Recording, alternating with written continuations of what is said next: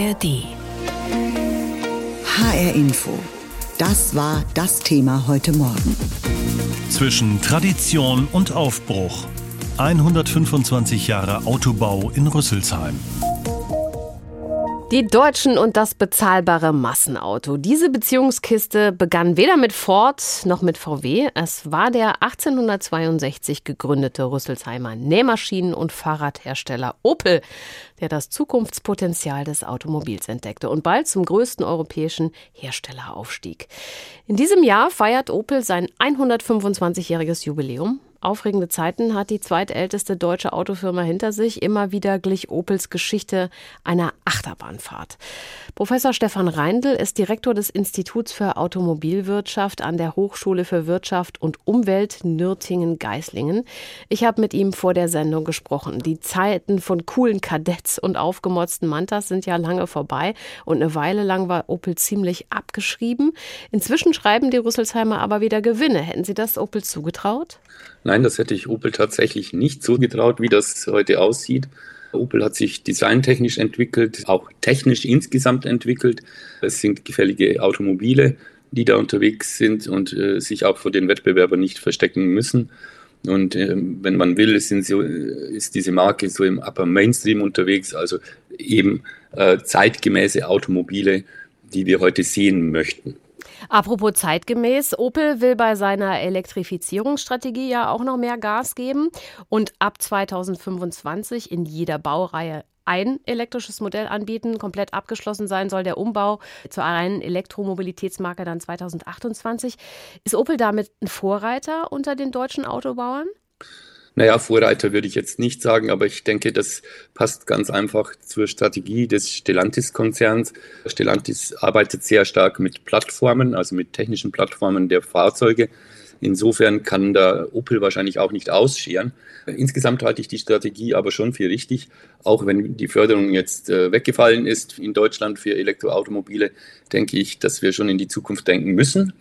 Und äh, ich glaube, dass das auch gelingen wird und das muss auch gelingen, denn äh, letztendlich Verbrenner sind eben nicht die Zukunft. Jetzt hat ja Opel ähm, ein Pfund, äh, mit dem die Marke wuchern kann, und das ist Bezahlbarkeit. Äh, in diesem Fall will man ein Elektroauto für um die 25.000 Euro anbieten. Oberklasse ist für Opel kein Thema. Die Marke sieht sich eigentlich da, wo sie seit 125 Jahren äh, äh, sieht, nämlich sie punktet in der Mittelklasse. Allerdings ist ja die Konkurrenz aus China groß. Wie vernünftig ist da in dieser Hinsicht die Strategie denn? Naja, äh, die 25.000 Euro halte ich für einen Kleinwagen auch noch für sehr ambitioniert. Und äh, das Problem liegt ganz einfach bei den äh, Fahrzeugbatterien. Dieser Kostenblock ist so groß und dieser Kostenblock macht ein kleines Auto auch sehr teuer. Ich glaube, wir werden in den nächsten fünf Jahren auch noch Fahrzeuge und Kleinwagen vor allem sehen, die eben eher an die 20.000 an, als an die 25.000 Euro heranreichen. Schon vor dem Hintergrund, dass eben chinesische Automobile äh, diesen Preis schaffen werden. Die haben die Möglichkeit, preislich nach unten zu skalieren. Äh, angesichts der äh, Produktionskosten hier in äh, Deutschland und in Europa fällt das zwar schwer, aber wenn, wenn, wenn man sich momentan umguckt, äh, alle Automobilkonzerne haben derzeit ein Optimierungsprogramm im Hinblick auf die Kosten. Wir haben einfach gerade in Deutschland die Situation, dass zu viele Menschen zu wenige Autos bauen. Ja, wir haben also einen Produktivitätsnachteil und andererseits natürlich auch einen Standortnachteil im Hinblick auf verschiedene Kosten, beispielsweise die Energiekosten. Ja, wir haben auch einen Standortnachteil, das haben wir heute wieder erfahren, äh, was die äh, Infrastruktur, die Ladeinfrastruktur angeht. Jetzt klingt es für mich sehr früh, 2028 schon komplett auf E-Mobilität umgestellt zu haben. Kann das auch nach hinten losgehen? Naja, ich denke, äh, momentan haben wir hier einen Überhang an, an Ladepunkten. Ähm, und wir müssen aufpassen, dass uns die Investoren, die das eben, diese Infrastruktur bisher hingebaut haben, dass uns die nicht abspringen. Insofern brauchen wir ähm, mehr Dynamik im, äh, im Absatz von Elektrofahrzeugen. Und ich glaube auch, dass die, die äh, Ladeinfrastruktur äh, mitwachsen wird. Also ich glaube, dass wir da in keinen Engpass reinfahren. Ja, aber wenn die Netze nicht vorhanden sind, dann nützen uns ja die Ladesäulen nichts. Ja, die, die Netzstruktur ist natürlich wieder, wieder ein anderes Thema, ja, das ist schon klar. Aber ich glaube, äh, wir werden, wir werden das schaffen im Hinblick auf die Infrastruktur, sowohl in der Versorgung der Ladepunkte als auch die Ladepunkte an sich. Ich, ich glaube, da wird manchmal ein Fass aufgemacht, das gar nicht so groß ist. Eben weil, wenn man sich momentan eben umschaut, sind die, die Ladesäulen eben nicht ausgelastet. Äh, und wir müssen eben aufpassen, dass wir das sozusagen gleichförmig oder parallel wachsen lassen. Und ein gesundes Wachstum ist angesichts der Investitionen auch notwendig. Jetzt kommen wir wieder auf Opel zurück. Ähm, äh, ich höre raus, Sie glauben, die Rüsselsheimer sind zukunftsfähig aufgestellt. Wird es aus Ihrer Sicht in 125 Jahren auch immer noch Opel geben? Das äh, kann ich äh, für keinen der Automobilhersteller, die heute in Deutschland tätig sind oder in Europa tätig sind, prognostizieren. Das ähm, wäre in die Glaskugel gucken, das kann ich leider nicht. Aber ich glaube, dass Opel tatsächlich mittel- und langfristig auch eine Perspektive hat. Der Autobauer Opel feiert diesen Sonntag ein Jubiläum. Am 21.01.2024 jährt sich der Beginn der Automobilproduktion zum 125. Mal. Das haben wir im HR als Anlass genommen, in dieser Woche mal genauer auf den Autobauer zu gucken. Mit dem Namen Adam Opel, da verbinden ja viele die Opel-Autos. Dabei hat der Firmengründer selbst nie ein Auto von Opel erlebt, denn Autos gebaut hat die Firma Opel erst nach seinem Tod. Und zwar eben ziemlich genau vor 125 Jahren. Ein Beitrag von Roman Warschauer und Franco Foracci mit einem geschichtlichen Rückblick. Zunächst mit Nähmaschinen, später dann mit Fahrrädern macht sich Adam Opel ab den 1860er Jahren international einen Namen. Dem Automobil soll er immer sehr skeptisch gegenübergestanden haben. Erst nach Adam Opels Tod im Jahr 1895 steigt seine Frau Sophie Opel zusammen mit den Söhnen in die Autoproduktion ein.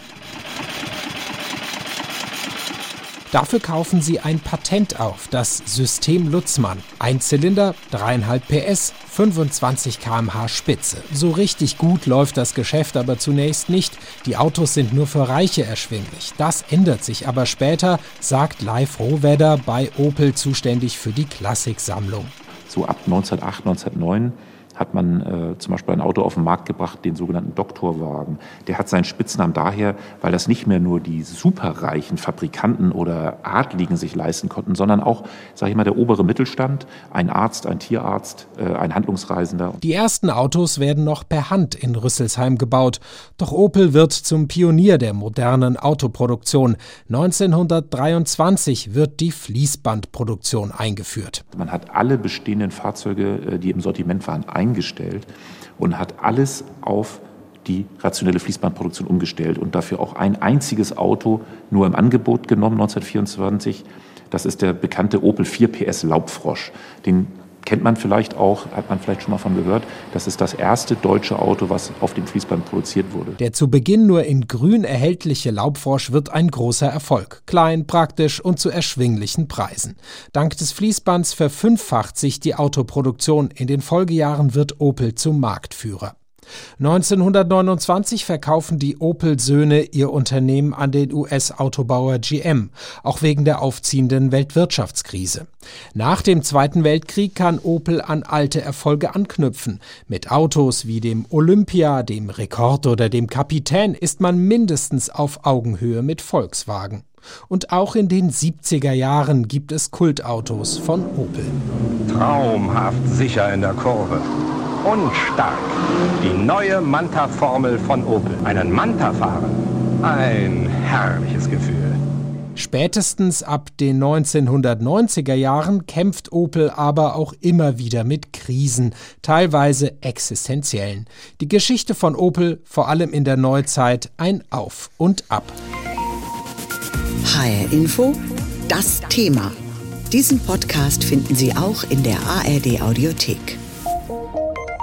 Opel feiert in diesem Jahr sein 125-jähriges Jubiläum. Der Rüsselsheimer Autobauer hat eine treue und eingeschworene Fangemeinde, die sich regelmäßig trifft. Für Opel-Fans ist das Opel-Treffen in Semt, einem Stadtteil von Groß-Umstadt im südhessischen Landkreis Darmstadt-Dieburg, jedes Jahr schon fast ein Muss. Seit über 20 Jahren kommen nicht nur aus ganz Deutschland, sondern auch aus dem halben europäischen Ausland Liebhaber des Kultautos in den Stadtteil von Groß-Umstadt. Ricky Heb ist der Organisator dieses Treffens. Ich ich habe vor der Sendung mit ihm gesprochen und ihn gefragt, wie er zu seiner Opel-Leidenschaft gekommen ist, was die Faszination für ihn ausmacht. Ja, die Faszination Opel, die habe ich ja schon seit jüngster Jugend sozusagen. Wir sind hier aufgewachsen, wir haben als 16-Jährige, 17-Jährige schon an alten Opels rumgeschraubt. Und da sind wir auch schon auf die ersten Treffen gefahren. Da bin ich natürlich noch als Beifahrer mitgefahren. Mein Freundeskreis war da so gemischt äh, zwischen 16 und 19 und da sind wir dann schon auf Opel-Treffen gefahren, ne? nach Tannhausen zum Beispiel oder auch andere Städte. Das gab es ja früher schon. Zwischen 3000 und 4000 Opel-Fans kommen da jedes Jahr äh, inzwischen ähm, zu Ihnen mit den unterschiedlichsten Opel-Modellen in den Odenwald. Wie hatten Sie dann diese Idee ähm, für, für Ihr Treffen? Ja, also erstmal müssen wir dazu sagen, das ist mittlerweile das größte Opel-Event, das es noch gibt in Europa. Wir haben das vor 20 Jahren damals angefangen, hier in Semt, also ähm, ich und mein, mein Opel-Club, äh, das Opel Exklusiv im Odenwald. Und äh, das ist dann halt immer größer geworden und größer geworden und größer geworden. Was passiert denn da auf diesen Treffen? Wie muss man sich das vorstellen? Die Leute präsentieren ihre Autos, stellen sich einen Stuhl daneben und, und grillen? Wird da nur über Autos gefachsimpelt oder? nein, nein, das ist eine Riesenparty. Ja? Die Leute kommen mit ihren Autos dorthin gefahren und äh, stellen sich auf die Wiese, das ist schon richtig. Ne? Tagsüber wird, äh, ja, laufen die über die Wiesen, gucken sich die Autos an, wird natürlich auch über Autos und äh, Fach gesimpelt und gesprochen. Aber äh, da steht auch eine riesen Open-Air-Bühne, da spielen auch jedes Jahr sechs bis sieben Live-Bands von Donnerstag bis Sonntag. Ja, also das ist auch ein Riesen-Event, äh, äh, Party-Event da dabei. Ne? Das ist nicht nur einfach, dass man sich da hinsetzt und macht da die Motorhaube auf oder so. Also mir äh, fällt jetzt beim, beim Thema Opel spontan der hellgrüne Kadett C ein, den mein Vater mal hatte. Aber es gibt ja so viele Klassiker, den Manta, den Kapitän. Gibt es in Semt so einen Szene-Liebling, wo alle sagen, ach, das ist ein Auto? Ja, das ist ja vielleicht mein Kapitän. Ich habe ich hab einen 54er Kapitän. Und mein Spitzname der Opel 10 ist auch Kapitän durch das Auto und durch die Organisation hat des Opel-Treffens. Ja, und wir hatten letztes Jahr das 20-jährige Jubiläum und hatten halt alle Filmmantas da gehabt, die jeweils in den Filmen mitgespielt haben. Es gibt ja mittlerweile drei Manta-Filme. Und äh, das war natürlich ein Riesenereignis. Da war auch HR3 da und hat das äh, im Main Tower dann gebracht abends. Dieses Jahr, genauer gesagt am Sonntag, feiert Opel, äh, die Firma ja den 125. Geburtstag. Wie feiert denn die Opel-Fangemeinde dieses Jubiläum beim Opel-Treffen in Semt? Ja, wir werden dieses Jahr äh, auf dieses Jubiläum hin, arbeiten wir schon dran, ähm, mit dem Werk Rüsselsheim eventuell ein paar Klassiker dorthin zu bekommen, aus dem Rennsport oder auch einfach aus der Geschichte von Opel oder auch über die große internationale äh, Zeitschrift, die es mal gab, die es nicht mehr gibt, mittlerweile äh, Fahrzeuge zu holen, die da in dieser Zeitschrift drin waren. Also wir wollen das schon auch mit diesen 125 Jahren äh, dieses Jahr zum 21-jährigen Treffen in Semp natürlich auffassen. Am 21. Januar vor 125 Jahren, also Anfang 1899, wurde bei Opel in Rüsselsheim mit der Automobilproduktion begonnen. Danach gab es Zeiten, da war Opel der größte deutsche Autobauer. Lang, lang ist's her. Heute sind die Rüsselsheimer vor allem wegen ihrer vielen Krisen in den letzten Jahrzehnten im Gedächtnis. Franco Foracci und Lars Hofmann haben sich die Krisen bei Opel noch einmal etwas genau angeschaut. Die erste große Krise, in die Opel schlittert, ist die Weltwirtschaftskrise 1929.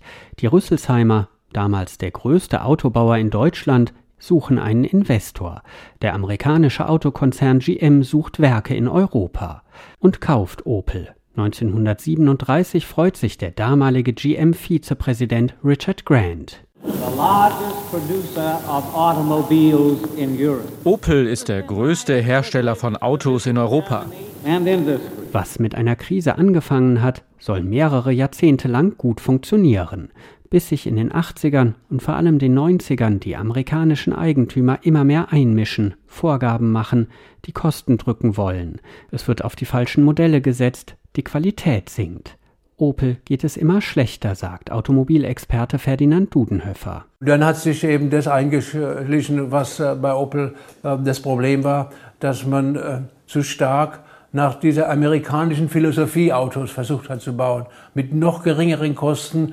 Damit ist man so Stück für Stück schlechter geworden. Die Auseinandersetzungen werden härter. GM will immer mehr Arbeitsplätze abbauen. Es ist die Zeit, in der Klaus Franz in Erscheinung tritt. Der Gesamtbetriebsratsvorsitzende wehrt sich schon zu Beginn der Nullerjahre gegen diese Pläne. Die Planzahl von 10.000 Arbeitsplätzen bei Opel in Deutschland abzubauen, wurde von den Arbeitnehmervertretern nicht akzeptiert. Opel ist jetzt in der Dauerkrise. und Klaus Franz wird das Gesicht des Rüsselsheimer Autobauers. Als der Mutter GM 2008 die Insolvenz droht, sucht er nach einem Ausweg für Opel. Und wenn der Riese fällt, dann werden wir von dem Riesen mit nach unten gerissen. Deshalb wirbt er bei der Bundesregierung um milliardenschwere Bürgschaften und schmiedet Pläne. Und als 2009 Bundeskanzlerin Merkel nach Rüsselsheim kommt, um Hilfen zuzusichern, wird sie vom Opel Kinderchor empfangen.